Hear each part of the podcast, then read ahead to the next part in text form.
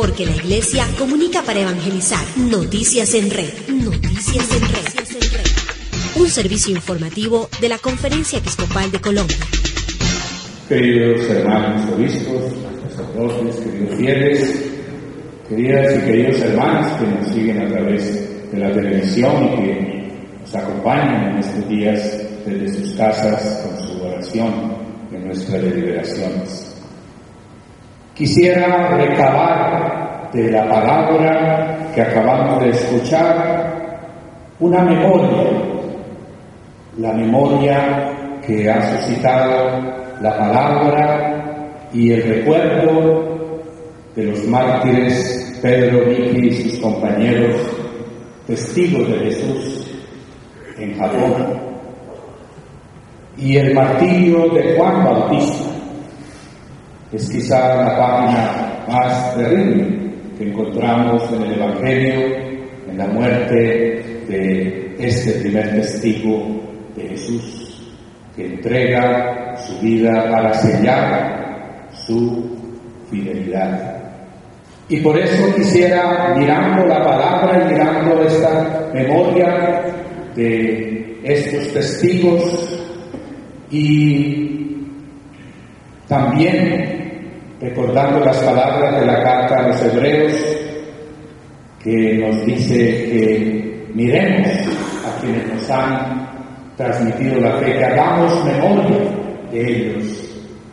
Me parece importante hoy pensar en la fidelidad y en la fraternidad, que también nos insinúa y nos hace ver la carta a los hebreos. En mi experiencia en los llanos orientales, junto a los árboles originales, grandes, inmensos, que cubren todavía gran parte de sus selvas, hay dos árboles que me han impactado mucho y que los encuentro cada vez que me desplazo por estos lugares, las palmeras y los matapalos. La palmera crece recta y da vida. Los morichales son el espacio natural de los reservorios de agua. La palmera acoge porque allí descansan las aves migratorias, sus vuelos para proseguir en la mañana siguiente hacia el norte o hacia el sur según las estaciones. Las garzas las hacen blancas o rojas a estas palmeras. Son fraternas con el resto de la naturaleza, rectas, fraternas. Pero el matapalos, por ser una planta trepadora, empieza a subirse a la palmera y la abraza y la mata. Le saca la savia y uno ve que la palmera muere y adquiere solidez esa planta trepadora y se convierte como en un árbol lleno de huecos, que son sus eh, diversas ramificaciones, y se solidifica y permanece. Y esa planta nos dice, aquí hubo una palmera que se devoró este matapalos. Es el símbolo para mí del egoísmo de la antifraternidad. Y entonces la palabra nos invita en primer lugar a recabar de estos mártires Juan y Pablo Miti y sus compañeros la fidelidad, pero indicándonos una realidad. Únicamente podemos ser fieles a las personas. de los reglamentos somos cumplidores, De las causas somos defensores. De las ideas somos propagadores. Solo somos fieles a las personas. Y qué bello llevar los hogares este día la fidelidad para que vuelva, para que renazca, para que se expanda.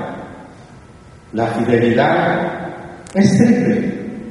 En primer lugar, la fidelidad a nosotros. Ayer se nos recordaba en la palabra que somos enviados, como Juan. Yo soy la voz, no soy la luz, soy un testigo de la luz. Es la fidelidad a lo que somos. Somos enviados, somos llamados, como las familias son llamadas a santificar su amor humano, siendo fieles al amor de Dios, que antes que se amara, los amó primero, y con un amor que es fiel. Jesús dice, si ustedes me niegan, yo los negaré. Pero si son infieles, yo seré fiel, porque no me puedo negar a mí mismo, nos dice el apóstol hablando de Jesús. Fidelidad a nosotros mismos, a nuestra misión, a la palabra que es Jesús, palabra encarnada y que llega, toca y pide una respuesta al corazón humano. Fieles a Jesús y a su reino, Él está siempre con nosotros, animándonos, fortaleciéndonos a través del Espíritu, para que seamos fieles. En el amor, lo más duro y lo más difícil es ser fieles. Y en nuestra vida, a cuántas cosas nos comprometemos y luego las dejamos, las abandonamos. Pero Jesús, dice el salmista y dice la carta a los hebreos, no nos abandona. Él está siempre con nosotros para que seamos fieles a Él. Pero hay una tercera fidelidad que manifiesta hasta dónde somos fieles a Jesús. Es la fraternidad ser fieles a nuestros hermanos. Y dice la carta a los hebreos, del amor fraterno brotará espontáneamente el fruto maravilloso de la hospitalidad, de la acogida mutua. Brotará el fruto maravilloso de la solidaridad que permite que entremos en los zapatos del otro. Por eso nos decía la carta a los hebreos, con el que está preso, siéntanse preso. Con el que está dolorido, entristecido, destruido, siéntanse lo mismo. De la fraternidad nace la solidaridad y de la fraternidad nace el servicio desinteresado. Y también en el hogar nace la fidelidad. Es quizá la relación más grande, porque está la relación entre esposos, la relación entre padres e hijos, la relación entre los hijos a sus, a eh, la relación como papás, la relación como hijos y la relación con, como, como hermanos, que se extiende cuando la pareja envejece dicen vivimos como hermanos. Cuando hay otro que queremos acoger porque amamos mucho, es como si fuera de nuestra familia. Es la fraternidad que va ampliando sus brazos para recoger, no como el para destruir, sino para construir, para permitir que haya un escenario, un clima donde cada persona pueda crecer, Por eso podemos con toda verdad hablar de la diaconía, de la fraternidad en la familia y en lo que por extensión también nosotros llamamos la familia de Dios, que estamos llamados a construir nuestra familia episcopal, donde lo más importante es la fraternidad desde los que nos antecedieron y miramos como imagen de los pastores que se entregaron hasta los que acaban de llegar y los acogemos. Y lo primero que dicen me he sentido muy bien porque me han acogido como un hermano más es esa diaconía que el Señor nos pide vivir. La fidelidad que nos hace rectos y que nos permite llegar al corazón de la cultura para cuestionarla. El Evangelio que llevamos con esa fidelidad triple a Dios, a nosotros y a los hermanos, entra en el mundo complejo de la cultura no para dar otros puntos de vista, en la cultura de la interpretación que estamos viviendo, sino para llevar y tocar y cuestionar la rectitud del corazón humano. Porque si nuestra sociedad no crece